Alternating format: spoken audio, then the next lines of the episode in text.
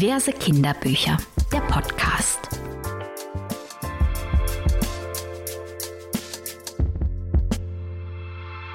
Hallo beim Diverse Kinderbücher Podcast bei der Jahresendepisode. Und das ist nicht nur die letzte Episode 2021, sondern auch die letzte Episode vor einer kurzen, aber sehr wohlverdienten Pause. Also wir werden uns im Februar des neuen Jahres wieder hören mit spannenden Themen und guten Kinderbüchern. Normalerweise habe ich das immer so gemacht, dass ich am Ende jedes Jahres für mich so eine kleine Rückschau des Kinderbuchjahres gemacht habe. Äh, das traditionellerweise auf den unterschiedlichsten Plattformen. Dieses Jahr habe ich meine Top 10 über Wishel Fund. Das ist so eine Webseite für unabhängige Wunschlisten, ich werde es euch in den Shownotes verlinken, äh, publiziert. Da könnt ihr mal reinschauen, welche so meine Lieblingsbücher des Jahres waren. Äh, Im Podcast will ich euch damit nicht so richtig äh, behelligen, sondern eigentlich möchte ich lieber andere Leute zu Wort kommen lassen. Äh, zuallererst freue ich mich über meine großartigen Gäste und zwar die beiden Macherinnen von Tebalu, Ola Olo Fachimbola und Teboho Niminde Dudadenga, die seit 2018 mit ihrem Online-Shop Tebalu mehr Vielfalt in die Kinderzimmer bringen. 2021 haben sie gemeinsam ihr erstes Buch äh, veröffentlicht. Das war übrigens kurz danach, äh, kurz nachdem ich die äh, Antirassismus-Folge äh, abgedreht habe, die ihr gerne an dieser Stelle nachhören könnt, also wie mit Kindern äh, über Rassismus reden. Darum ging es in dieser Folge. Und ich habe dann kurz vorher erfahren, dass es dieses Buch geben wird, habe es kurz erwähnt, aber konnte es zu dem Zeitpunkt noch nicht anschauen. Aber ich finde, es war wirklich eines der wichtigsten Bücher, die dieses Jahr erschienen sind. Es ist kein Kinderbuch, aber es ist, wenn man so nennen will, ein Erziehungsratgeber. Äh, und zwar zum Thema antirassistische Erziehung. Und ich persönlich kann mit Erziehungsratgebern eigentlich nicht so viel anfangen. Es ist immer so eine große äh, Lesehürde bei mir existent. Aber äh, wenn ich sagen würde, wenn man einen Erziehungsratgeber unbedingt lesen sollte, dann diesen. Also das Buch ist eine einzigartige Ressource für alle, die mit Kindern zu tun haben und sich mit Rassismus auseinandersetzen wollen. Sie, die beiden zeigen halt in diesem sehr persönlichen, aber auch recht fundierten Ratgeber auf, wie aktiver Antirassismus im Kontext der Erziehung ausschauen kann. Das Thema lässt halt natürlich viele Leute ratlos zurück und es gibt natürlich auch keine Patentlösung, aber eine Auseinandersetzung mit dem Thema ist unerlässlich, die eigene äh, Sozialisierung zu reflektieren und die beiden plädieren vor allem für einen offenen Umgang und dafür ist es nie zu früh. Sie ermutigen die Leserinnen, Sicherheit, Sensibilität und ein stärkender Umgang für entsprechende Situationen kann erlernt werden. Und dieses empowernde Buch kann dabei definitiv helfen. Geschrieben haben sie es übrigens nicht nur für weiße Eltern und Bezugspersonen weißer Kinder, sondern sie haben so diese Gratwanderung versucht. Es ist auch explizit für schwarze Eltern und Eltern of Color. Das ist ein Spagat und ein Anspruch. Ich kann es nur aus meiner weißen Sicht beurteilen, aber ich finde es wirklich sehr gelungen meine Fragen an die zwei Tebalu-Macherinnen. 2021 war für euch ein aufregendes Jahr. Ihr habt mit Gib mir mal die Hautfarbe eine im deutschsprachigen Raum bislang einzigartige Ressource für alle, die mit Kindern zu tun haben und sich dem Thema Antirassismus auseinandersetzen wollen, veröffentlicht. Wie war die Resonanz auf das Buch und was hat sich dadurch für euch verändert? Von der Resonanz auf unser Buch waren wir total überwältigt. Äh, das Buch war nach einer Woche bereits vergriffen, also die erste Auflage war direkt ausverkauft. In der zweiten Woche sind wir auf der Spiegel Bestsellerliste gelandet und wir freuen uns riesig, dass das Thema antirassistische Erziehung bei den Menschen ankommt, dass Menschen sich damit auseinandersetzen wollen und sich weiterbilden wollen. Das ist äh, ein Zeichen in die richtige Richtung. Seitdem hat sich vor allem verändert, dass wir mehr Anfragen für Workshops und Seminare bekommen und auch viel mehr zu dem Thema sprechen. Und das macht uns total Spaß und darum freuen wir uns darüber sehr. Auf den ersten Blick ist ein echtes Buch zu schreiben ein bisschen gegen den Zeitgeist. Warum seid ihr als Personen mit großer Online-Reichweite diesen Weg gegangen und habt nicht einfach edukative Infoslides auf Instagram veröffentlicht, so wie es gerade im Trend liegt? Wir haben auf Instagram ja immer mal wieder auch inf edukative Infoslides gemacht, haben aber die Erfahrung gemacht, dass erstens äh, eine Kachel ist nur so und so groß und eine Caption hat auch eine begrenzte Länge. Das heißt, es können Problematiken auf Instagram oder in Social Medien angerissen werden, aber wir können nicht wirklich in die Tiefe gehen, zum einen. Zum anderen fühlt sich Social Media auch immer mal wieder ein bisschen an wie Schall und Rauch. Also der Infoslide von gestern ist heute vielleicht schon gar nicht mehr aktiv oder auch nicht mehr äh, in den Köpfen der Leute. Und wir haben tatsächlich mit den Infoslides oft auch einfach nochmal viel mehr Fragen aufgeworfen bei den Menschen, als Antworten zu geben und haben uns schon lange gedacht, dass eigentlich wir etwas Nachhaltigeres und tiefgreifenderes und umfangreicheres brauchen. Das ist einfach immer noch das Buch. Und ein Buch bietet Menschen ja auch die Möglichkeit, das im Regal stehen zu haben, nochmal nachzuschauen, äh, Dinge sacken zu lassen und ähm, das haptische ist, wir denken einfach, das ist wichtig. Der Erfolg gibt uns ja auch recht. Und aus dem Grund haben wir uns sehr gefreut, dass der Belz Verlag mit dem Angebot, dieses Buch zu schreiben, auf uns zugekommen ist. In eurem Onlineshop vertreibt ihr seit 2018 Spielzeug und Kinderbücher, die unsere vielfältige Gesellschaft widerspiegeln. Welche Neuerscheinung war euer, euer Jahreshighlight? Welches Kinderbuch habt ihr am liebsten verkauft?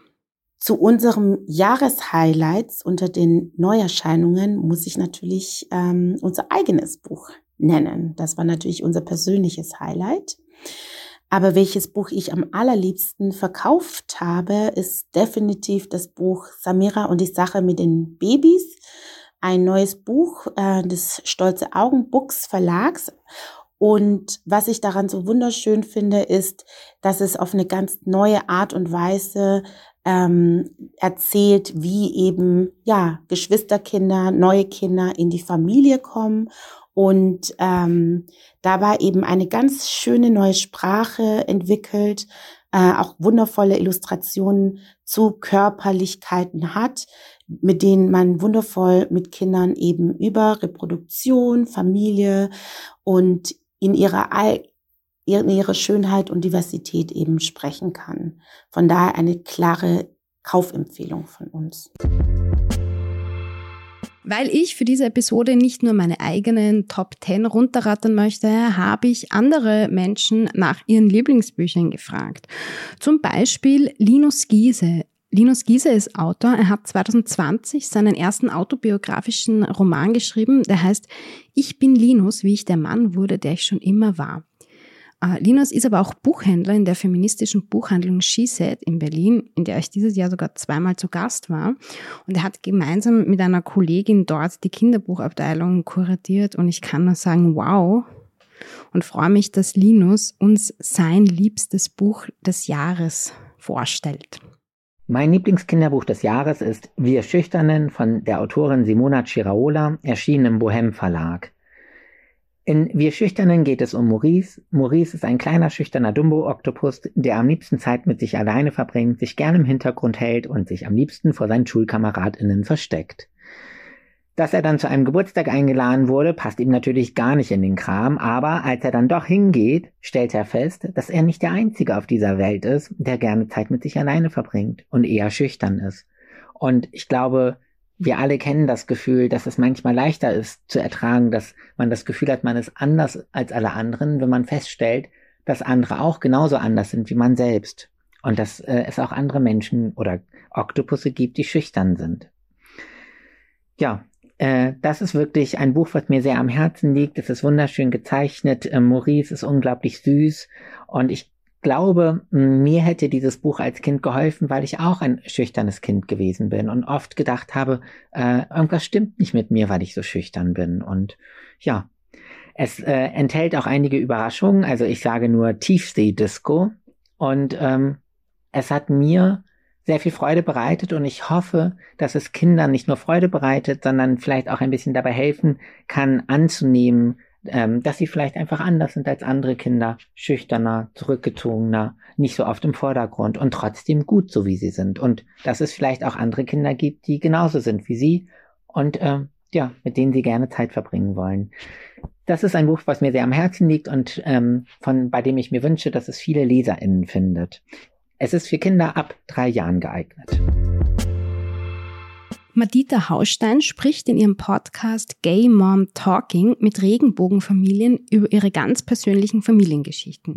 Sie möchte mit ihrer Arbeit aufklären, unterhalten, aber vor allem Sichtbarkeit bzw. Hörbarkeit für Regenbogenfamilien schaffen. Kennengelernt habe ich Madita dieses Jahr kurioserweise an dem für mich schrägsten Tag des Jahres 2021. Und zwar waren wir beide zu Gast bei Laura von Tora im Vox-Format Vox for Women und haben dort zur besten Sendezeit über unsere jeweiligen Nischenthemen sprechen dürfen. Zu Gast war mit uns gemeinsam übrigens auch der Influencer Riccardo Simonetti. Den habe ich auch in den Podcast eingeladen, aber der ghostet mich konsequent. Ich freue mich, dass Madita von ihrem liebsten Kinderbuch des Jahres erzählt. Das Buch, das ich empfehlen möchte, ist allen Kindern gewidmet, die sich Erwachsenen widersetzen, um die Welt zu verändern. Das steht auf der ersten Seite und hat mich natürlich direkt sofort gepackt. Das Buch, von dem ich spreche, heißt Das Wunder von Er von Francesca Carvalho und es ist ein Weihnachtsbuch. Wie ich finde, die spannendste Weihnachtsgeschichte, die es so gibt. Also meine Tochter ist acht, ich habe es mit ihr gelesen und sie war echt so, äh, ja, so, so angespannt Band so äh, ja gefesselt von der Geschichte, dass wir das Buch also auch in einem Rutsch durchlesen mussten. Ich glaube, sonst hätte sie nicht schlafen können. Und in dem Buch geht es um drei Kinder aus einer Regenbogenfamilie. Und äh, ganz generell ist das Buch sehr ähm, queer, divers illustriert und beschrieben. Und ich finde daran auch besonders schön, dass das Thema Regenbogenfamilie zwar keine große Rolle spielt, es aber dennoch deutlich wird, so ganz zum Familienbild gehören Regenbogenfamilien noch nicht dazu, denn es wird schon gesagt, dass diese Familie nicht automatisch Teil der Gesellschaft ist. Und das finde ich sehr schön, sehr kritisch. Und natürlich ist äh, die Weihnachtsgeschichte am Ende herzerwärmend und äh, richtig schön und alles geht gut aus. Ich kann spoilern. Also das Wunder von Er empfehle ich auf jeden Fall zu Weihnachten. Und ja, meiner Achtjährigen hat's gut gefallen. Ich glaube, für jüngere Kinder ist es ein bisschen zu thrilling, denke ich. Frohe Weihnachten. Comic Cakes sind das wholesomeste Community-Projekt des Jahres. Die Berlinerin, die unter dem Pseudonym Comi Mami im Internet unterwegs ist, backt fancy Kuchen für Menschen, die sich so einen Luxus normalerweise nicht leisten können. Egal ob Einschulung, Personenstandsänderung oder Streiksupport. Ihre Torten haben keinen konkreten Preis. Das Modell basiert auf Solidarität. Wer eine Torte bestellt und die Möglichkeit hat, einen Beitrag dafür zu spenden, kann das tun. In anderen Fällen übernimmt die Community die Materialkosten für eine fremde Bestellung übernehmen. Schaut euch auf jeden Fall die Tortenbilder auf Instagram an, werft Cash in den Moneypool und kriegt Lust auf essbaren Antikapitalismus. Kommi Mami ist allerdings nebenbei auch noch Mama und liest Kinderbücher vor. Besonders gern dieses. Hi, hier ist Comi von Comic Cakes auf Instagram und ich wurde gefragt, welches mein Lieblingskinderbuch im vergangenen Jahr war. Im letzten Jahr habe ich am liebsten mit meinen Kindern das Bilderbuch Julian ist eine Meerjungfrau von Jessica Love gelesen. Es ist bereits 2018 erschienen und ein Bilderbuch für Kinder ab vier Jahren. Mein äh, größeres Kind ist bereits zehn, aber das Bilderbuch war trotzdem unser Lieblingsbuch zum gemeinsamen Lesen und Anschauen. Die Illustrationen von Jessica Love waren das, was uns besonders gut gefallen hat. In der Geschichte geht es um Julian, der ähm, ein Kind ist, das bei seiner Großmutter lebt und eine große Begeisterung für Meerjungfrauen hat. Im Laufe der Geschichte verkleidet er sich auch als eine Meerjungfrau und beobachtet viele erwachsene Meerjungfrauen auf einer Pride Parade. Damit beschäftigt sich das Buch mit Gender-Stereotypen, Geschlechternormen und ähm, auch mit Black Culture. Und ich finde vor allen Dingen die Illustrationen sind das, was mich besonders begeistert haben. Ich kann das Buch wahnsinnig empfehlen als Geschenk zum selberlesen oder für seine Kinder. Und ähm, mittlerweile ist bereits ein zweiter Teil erschienen von Jessica Love. Dieser heißt Julian feiert die Liebe. Und darin geht es darum, dass Julian, die Hauptfigur, eine Hochzeit als Gast besucht. Ja, von mir auf jeden Fall eine absolute Leseempfehlung. Es ist äh, wunderschön und sowohl eine sehr schöne Geschichte als auch wunderschön aufgemacht. Dankeschön. Die Journalistin Olivera Stalc ist Online-Chefredakteurin von der Standard.at und schreibt für die Tageszeitung auch Kommentare über Diskriminierung, Rassismus, Migration, Partizipation und Integration. Auf Twitter schwärmt sie immer sehr zuverlässig und auf den Punkt gebracht über Sascha Stanisic Kinderbücher. Der hat ja in dieser Hinsicht heuer ordentlich geliefert. Ich habe sie gebeten, ihre Begeisterung auch hier im Podcast mit uns zu teilen. Olivera Stajc über Panda Pant von Sascha Stanisic. Mit Kleinkindern hat man keine Zeit mehr zum Bücherlesen, zumindest viel weniger als davor. Aber es bleibt ja noch das Vorlesen. Das wird sicher super, denkt man am Anfang. Sehr naiv, wie sich bald herausstellen sollte. Die meisten Kinder und meine auch sind nämlich in Sachen Lektüre wahre Gewohnheitstierchen. Irgendwann hat man genug vom tapferen Drachen Kokosnuss, vom unerträglich braven Siebenschläfer Bobo oder vom unsäglichen kleinen Maulwurf, der eine ausgeprägte Fäkalienobsession hat. Also bietet man den Kindern allabendlich neue Helden und Heldinnen an und ab und zu hat man Glück. Panda Pant, wie die Pandas mal Musik zum Frühstück hatten, von Sascha Stanisic ist definitiv ein Vorlesebuch, das man befreundeten Eltern, Verwandten oder einfach sich selbst schenken sollte. Der Träger des Deutschen Buchpreises, Stanisic wurde für seinen Roman Herkunft 2019 ausgezeichnet, hat heuer sein zweites Kinderbuch veröffentlicht. Der Held der Geschichte ist der Panda-Bär Nicht-Beter, der durch Zufall entdeckt, dass sein Lieblingsessen nicht nur gut schmeckt, sondern auch gut klingt. Das sollen nun seine Mitpandas erfahren. Aber die Motivation der Nachbarn und Nachbarinnen gestaltet sich echt schwierig, denn Pandas haben eigentlich kein ausgeprägtes Bedürfnis nach Unterhaltung oder Hobbys und Einzelgänger sind sie bekanntlich auch. Doch bald wird die Pandemie, vor allem durch Raufen, Schlafen, Fressen bestimmt ist, von geschäftigen Vorbereitungen eines Waldkonzertes unterbrochen. Im Panda Pand, wie die Pandas mal Musik zum Frühstück hatten, ist der Witz mal fein und setzt Wissen voraus, mal ist es sprachlicher Slapstick, der alle zum Lachen bringt. Die Illustrationen von Günter Jacobs fügen sich wunderbar in den Erzählfluss hinein und stecken voller liebevoller Details. Im Nachwort das sich auch an Erwachsene richtet, erfährt man, wie Sascha Stanisic auf die Pandas kam und wieso die Tiere vom Aussterben bedroht sind. Ein recht trauriges Ende für ein furios witziges Buch. Aber so ist eben das Panda-Leben. Adam Elkis ist quasi ein Kinderbuch-Influencer-Kollege von mir. Entdeckt wurde er mit seinem engagierten Booktube-Kanal Infos teilen mit Adam von den Büchereien Wien, für die er monatlich auch seine Kinderbücher bespricht und so anderen Lust aufs Lesen macht. Für diverse Kinderbücher erzählt er uns von seinem Highlight. Es war Doggerland, die versunkene Welt von Daniel Blackman. Es geht darum, dass zwei Zwillinge, Lex und Leia, wegen ihren Eltern, die sind Forscher über Doggerland, Doggerland gab's wirklich, ich mussten zu einer Expedition. Die sind dann zu England gefahren, dort wollten sie die Ebbe erforschen und dann haben sie etwas gefunden. Nicht ihre Eltern, sondern Lex und Leia. Drei, ein Däumtor.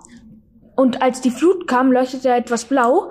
Und da wurden sie hineingezogen und auf einmal waren sie 80.000 Jahre vor ihrer Geburt in Doggerland. Natascha Strobel ist die Polit-Influencerin aus Österreich und ihr neuestes Buch Radikaler Konservatismus hat ziemlich eingeschlagen, weil er die politischen Entwicklungen aktuell in Österreich, aber generell ziemlich gut beschreibt. Es ist quasi ein Playbook zu dem, was da gerade passiert. Natascha ist aber auch abgesehen davon extrem umtriebig und nebenbei liest sie auch noch zwei Kindern vor. Ihr liebstes Kinderbuch bespricht sie für uns. Hallo, hier ist Natascha Strobel. Ich möchte euch unser liebstes Kinderbuch vorstellen aus dem Jahr 2021. Und das ist die Tiefseetaucherin. Das ist 2021 im Katapult Verlag erschienen. Das ist das erste Kinderbuch im Katapult Verlag. Man kennt den Verlag vielleicht. Die haben immer sehr lustige Bilder äh, in den sozialen Medien. Die machen die lustigsten Karten und die haben ihm jetzt auch ein Buch herausgebracht. Und das Buch ist sicher für ältere Kinder gedacht, also sicher für so ab sechs oder sieben Jahren. Meine Kinder sind zweieinhalb und viereinhalb Jahre, aber wir haben trotzdem sehr viel Spaß an dem Buch. Es ist ein sehr schönes Format. Es ist ähm, sehr schön illustriert. Man hat es im Querformat und dann kann man es ähm, aufklappen und dann folgt man einer Tiefseetaucherin, die in ihrem U-Boot immer weiter hinabsinkt und man lernt nach und nach die Meerestiere kennen, wer in welcher Tiefe wohnt. Man lernt aber auch etwas über Druck und über die Verschmutzung der Meere und so weiter. Das ist äh, nicht alles jetzt immer gleich was für die ganz kleinen Kinder, aber man kann sich da sehr schön herantasten und man kann auch immer andere Dinge besprechen. Und deswegen glaube ich, ist es ein sehr schönes Buch für viele Altersstufen. Ähm, es ist äh, wirklich sehr schön ähm, gestaltet. Ich lerne selbst immer wieder auch etwas über Tiere, die ich noch gar nicht kannte. Das äh, zeichnet gute Kinderbücher ja immer aus, dass die Erwachsenen auch noch etwas lernen können. Äh, und es ist sehr feinfühlig und sehr angenehm, wie Kindern ähm, die Meerestiere beigebracht werden, aber auch, dass man ähm, auf, auf die Verschmutzung und so weiter, auf das alles achten muss. Äh, es ist auch wissenschaftlich korrekt, das ist auch sehr schön, denn äh, es ist in Zusammenarbeit mit Wissenschaftlerinnen erstellt worden. Und deswegen unsere Empfehlung, die Tiefseetaucherin, Katapult Verlag 2021 erschienen. Lise Rattero hat auch ziemlich viel gelesen dieses Jahr. Ich habe sie gebeten, ihr aller, allerliebstes Highlight, aber ich muss sagen, das ist meistens immer das, was sie als letztes gelesen hat, vorzustellen. Leseratte Ruh empfiehlt. Ich habe im Jahr viele tolle Bücher gelesen. Doch eines ähm, am besten gefiel mir Tage der Mondschnecke. Die Autorin heißt Kate Allen und die Illustratorin Shingi Chin. In dem Buch geht es um ein Mädchen und um ihren Freund. Ähm, sie ist eher so die Zeichnerin, also von der Illustration sprechen wir später noch, aber das ist also eine Zeichen. Sie ist eher, sie ist, kann wirklich gut zeichnen. Sie ist eher so die Zeichnerin und ihr Freund, der Fred, der ist so der Wissenschaftler, der ist manchmal ein bisschen so ein kluger Angeber, also eh lieb, aber ja, vielleicht, vielleicht ihr wisst eh schon, aber so, also der ist irgendwie, der ist schon süß, aber also er wird sehr nett beschrieben, er ich hätte und er wird wirklich lieb beschrieben und so. Und dann plötzlich eines Tages wird ein weißer Hai an den Strand gezogen. Sie zeichnet ihn, das Mädchen, sie zeichnet ihn, den Hai. Also sie hat ihn, die hat sich immer gezeigt, hat, ihn, hat versucht, diese, diese Haiart zu zeichnen. Doch sie hat, es war, sie war nie damit zufrieden. Irgendwie. Und dann hat sie urlang rumprobiert und radiert und sie war nicht zufrieden. Aber am Ende hat sie dann eine schöne Halbzeichnung geschafft. Also am Ende, ich finde, sie malt wirklich schön, auch wenn sie es nicht schön findet, aber gut. Und dann gehen sie mit den Gro mit viel mit die mit mit Leuten, die größer sind als sie, mit so Jugendlichen baden in einem tiefen See und dann passiert was sehr Trauriges. Alles ging schnell und sie waren haben auch Alkohol getrunken und dann sind sie in den See gesprungen. Das ist der tiefste See, den es dort gibt. Und das ist sehr, es darf man, es sollte man eigentlich nicht machen. Und sie waren auch noch alkoholisiert ein bisschen. Und dann ist der Fred ge oh, gestorben. Er ist runtergefallen, also er ist ein See, er konnte sich nicht mehr halten, ist er runter, es konnte nicht mehr schwimmen, ist runtergefallen in den See. Es wurden Rettungskräfte alarmiert, doch, und ihr Vater ist übrigens auch so ein Rettungsschwimmer. Der hat sich im Wasser und einem Holzstück die, die sich eingeklemmt und dann konnten sie ihn nicht finden. Der haben ihn tot. Er war dann tot. Und es ging alles so schnell für das, für das Mädchen und es war alles ganz durcheinander. Und sie war, und dann hat sie manchmal auch ein bisschen gemeine Sachen zu Frick gesagt, was mich öfters ein bisschen geärgert hat, weil ich den so, weil ich fand den echt cool. Aber es ist grundsätzlich ein wunderbares Buch. Also, es ist, es ist, es wirkt ein bisschen einschüchternd und dick, aber es ist wundervoll. Zu jedem Kapitel, also wenn ein neues Kapitel begonnen hat, wurden Zeichnungen dazu gemacht. Also so Haie, Fische, sowas, aber meistens waren es Haie. Und diese Zeichnungen haben mich sehr beeindruckt. Und das war halt immer so wunderschön. Das sind wirklich, also wer so zeichnen konnte, der wird auch ganz so zeichnen können. Das waren bisher beeindruckende Zeichnungen, immer jedes Kapitel. Und einfach nur, wow, es ist mit Bleistift so skizziert war es, aber unglaublich, also. Und dann, warum es mir gut gefallen hat, ist, es ist, es ist ein trauriges und einfühlsames Buch. Es war, es war, es ist wirklich, also es ist traurig, einfühlsam und muss, manchmal muss man mit, also manchmal muss man, also Mitleid haben. Aber ich war schon ein bisschen erschüttert, wie der Fred gestorben ist. Ich habe es mir nicht denken, ich habe, ich habe mir nicht gedacht, was passieren wird. Es war eine erschütterte, es war eine plötzliche Wendung und ich habe es nicht, ich habe es nicht vorhersehen können. Mm, es geht wirklich schön und hoffnungsvoll aus. Wenn mich, wenn mich das Buch ähm, empfehlen würde, es ist schon ein bisschen brutal und schockend. Also eher für neun bis zehnjährige. Ich finde nicht jünger, weil es macht. Erstens ist es sehr dick, das mögen ja jüngere Kinder meistens nicht so. Und es ist auch, es ist ein bisschen wild und das würde ich jetzt nicht. Und ja, neun bis zehn. Also es ist wirklich, ich war, ich war beeindruckt. Das war's mit einer fast schon feierlichen Jahresabschluss- und Pre-Pausen-Episode vom Diverse Kinderbücher Podcast. Wir hören uns im neuen Jahr wieder.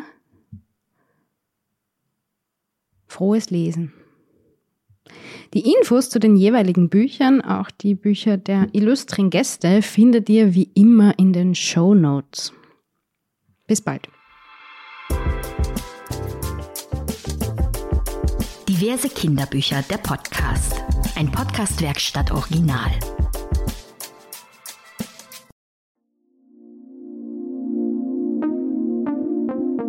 Podcast-Werkstatt.